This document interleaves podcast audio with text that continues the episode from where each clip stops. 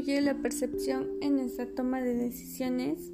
La percepción es el proceso mediante el cual organizamos e interpretamos las impresiones de nuestros sentidos con la finalidad de dar significado a nuestro entorno y eso se convierte en la realidad a partir de la cual actuamos y que por lo tanto es un fuerte precedente de nuestra toma de decisiones. La percepción es uno de los factores involucrados más relevantes y supone la interacción de los siguientes aspectos. La experiencia, la intuición, la percepción selectiva, el pensamiento, los filtros mentales, las creencias, las expectativas y las necesidades, entre otros factores.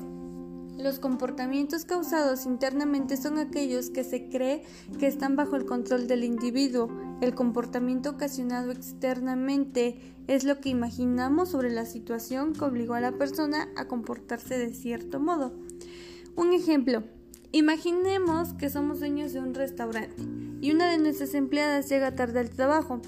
Si nosotros atribuimos su llegada tarde al trabajo porque se fue de fiesta una noche antes, se desveló, llegó a altas horas de la madrugada, etc. Esto sería una atribución interna, pero si pensamos la misma situación, pero ahora que la llegada tarde al trabajo fue por algún accidente automovilístico, algún embotellamiento o algún factor externo a ella, esto sería un atributo externo. Cuando se trata se trata o se traza una impresión general de un individuo a partir de una sola característica. Estamos hablando del efecto halo. ¿Esto qué quiere decir?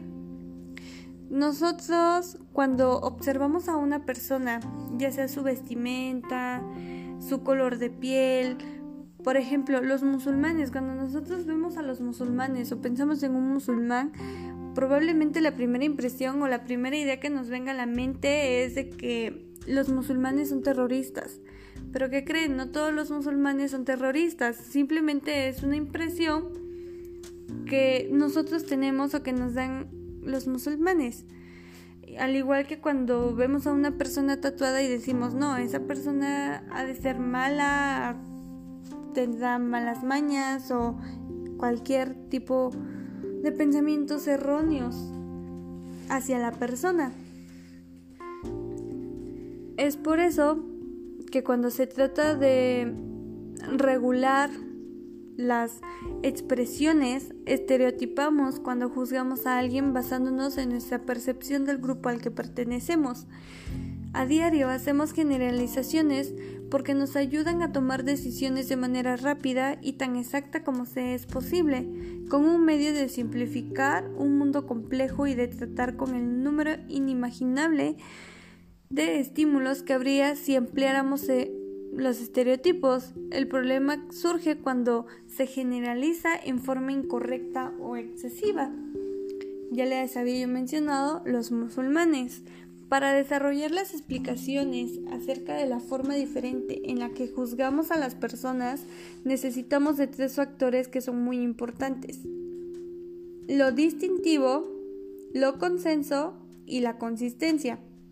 Lo distintivo es cómo es que nosotros percibimos la situación, las cosas, etcétera. Vamos a distinguir o a definir esa situación o eh, esa palabra.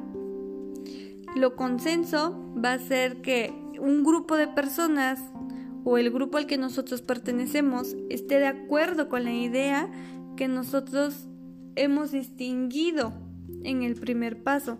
Entonces, al estar de acuerdo todos, o al menos la mayoría, se llega a un consenso, se ha tomado una decisión. La tercera que es la consistencia. Al seguir con esa misma idea e ir encaminando la misma idea todo el tiempo, se vuelve consistente. A eso se refiere con ser consistencia. Dentro de la toma de decisiones tenemos seis puntos importantes. El primero es definir el problema. 2. Identificar los criterios de decisión. 3. Asignar pesos o ponderaciones a los criterios. Vamos a clasificarlos de acuerdo a su gravedad, a su importancia. Entonces vamos a intentar darle peso a estos criterios, desarrollar las alternativas, evaluar alternativas y seleccionar la mejor alternativa. La forma menos racional para la toma de decisiones es la intuición, y esta se hace a través de un proceso inconsciente creado por la experiencia y ocurre fuera del pensamiento consciente. Por lo regular o la mayoría de las personas tomamos las decisiones a partir de la intuición. Es algo que todo el tiempo tenemos como, como ya algo impregnado a nosotros. Son, son muy pocas las personas que hacen los juicios a través de algo más racional, como lo habíamos mencionado en los seis puntos anteriores para la toma de decisiones. Esto también lo podemos llevar a cabo, la toma de decisión por la intuición, en una entrevista de trabajo. ¿Qué pasa? Cuando llega una persona a pedir empleo, el empleador, en este caso que es el patrón o el jefe, eh, llega, se sienta y ve a la persona, al, empleado, entrar y dice, no, pues no viene bien vestido, automáticamente se está haciendo una idea errónea de la persona y a lo mejor pudiera decir no a ser capaz de realizar las actividades que se tienen que hacer para el puesto de trabajo al que se les está solicitando. Esa es una manera, ahí influye de manera negativa. También pudiera influir de manera positiva. ¿Qué pasa si llega la misma persona que llegó a pedir el trabajo, pero con una vestimenta distinta, con mayor seguridad, sin miedo, y llega e impone una presencia increíble. Y dice el empleador, ok, te contrato, a veces es muy difícil que después de los 4 o 5 minutos la persona cambie de opinión. Es por eso que la percepción es muy importante en nuestra toma de decisiones.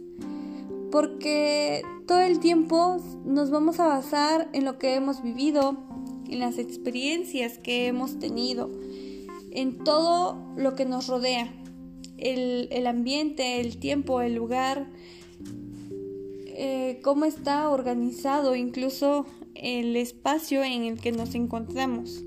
Necesidades pueden ser iguales o incluso distintas a la de los demás, pero como ya se les había mencionado anteriormente, van a ir a través de los consensos, de la consistencia, de la distinción que se hace a través de una cierta idea. Es bueno a veces de cierta manera hacer o estereotizar a las personas, pero no siempre, ya que la mayor parte del tiempo esto ocasiona problemas.